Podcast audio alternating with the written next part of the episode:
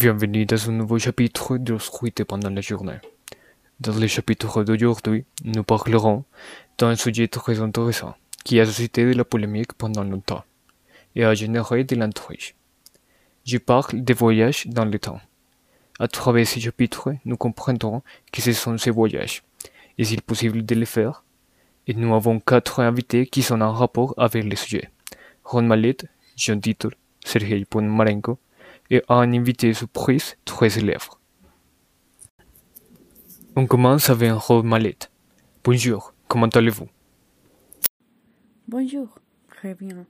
Merci pour l'invitation et l'intérêt pour mon projet sur lequel j'ai travaillé longtemps. C'est très bien. Aujourd'hui, nous avons amené ici pour que vous nous expliquiez ce que c'est de voyager dans le temps. Et c'est possible? Bon, je voudrais commencer en disant que c'est le rêve de ma vie. Quand j'avais 10 ans, mon père est mort d'une crise cardiaque et mon père m'a donné l'amour de la lecture. Pour ça, je m'inspire dans sa version du livre de bande dessinée classique illustré d'Herbert George Wells, Les voyager dans le temps. J'ai décidé de voyager dans le temps pour sauver mon père et le revoir. Pour moi, c'est possible et après de beaucoup d'études, j'ai conçu une technique qui utilise l'énergie lumineuse qui forme des rayons laser pour couper le temps. Aussi, un voyage dans le temps et un concept de déplacement vers l'avant ou vers l'arrière à différents points de temps, similaire à un déplacement dans le passé aussi, et certaines interprétations de voyage dans le temps suggérant la possibilité de voyager dans les réalités ou des univers parallèles. Et la science avait déjà formulé quelques méthodes qui pourront déformer l'espace-temps, assez pour permettre de voyager comme trou noir, trou de verre, cordes comiques, mais ils sont très difficiles à réaliser.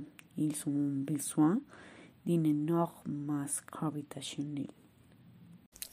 C'est très intéressant.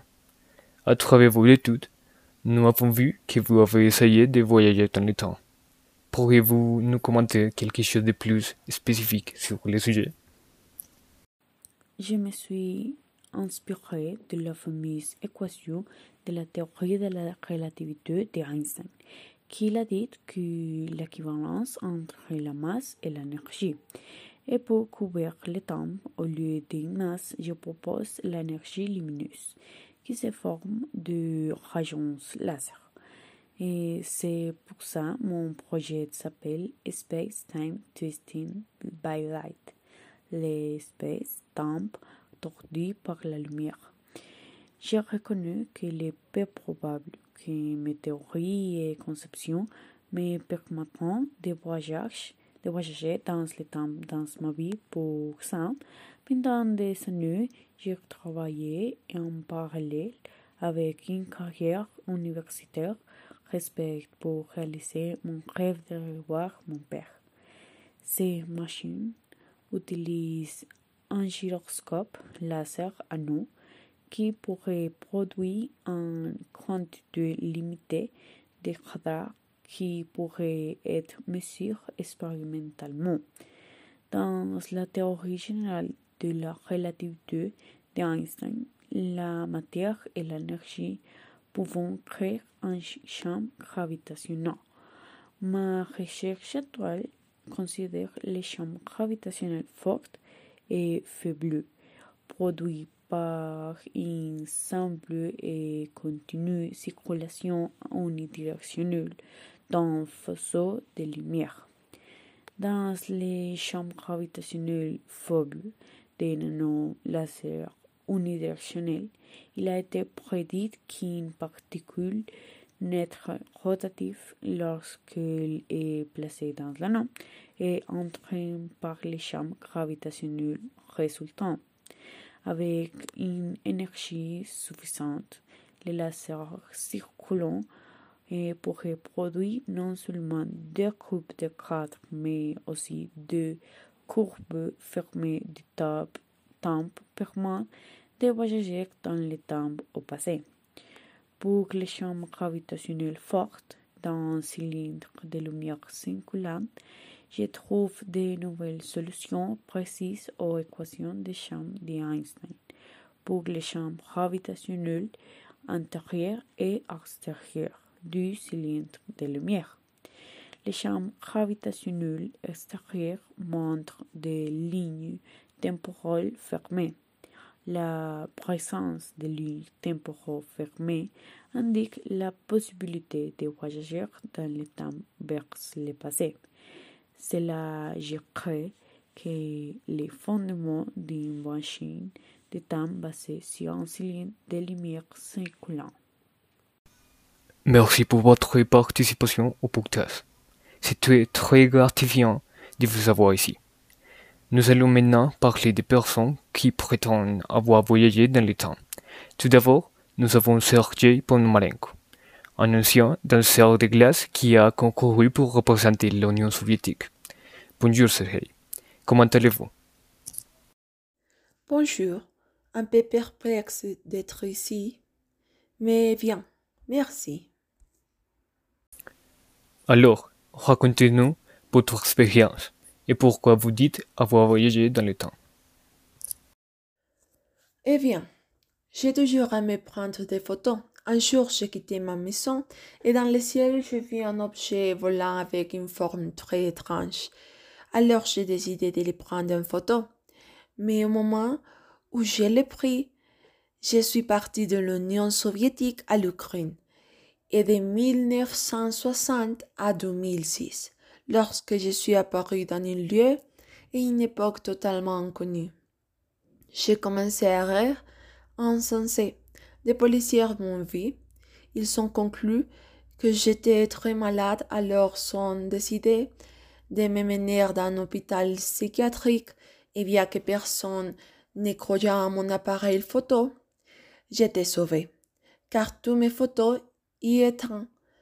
Et j'avais également mon identité étant que citoyen de l'Union soviétique.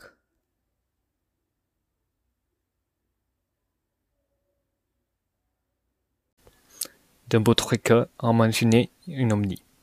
Comment vous pouvez expliquer cela? C'est inexplicable. À ce jour, je ne comprends pas ce qui s'est passé. Mais dans l'appareil photo, avec lequel j'ai pris les photos de l'objet, vous pouvez voir sa forme.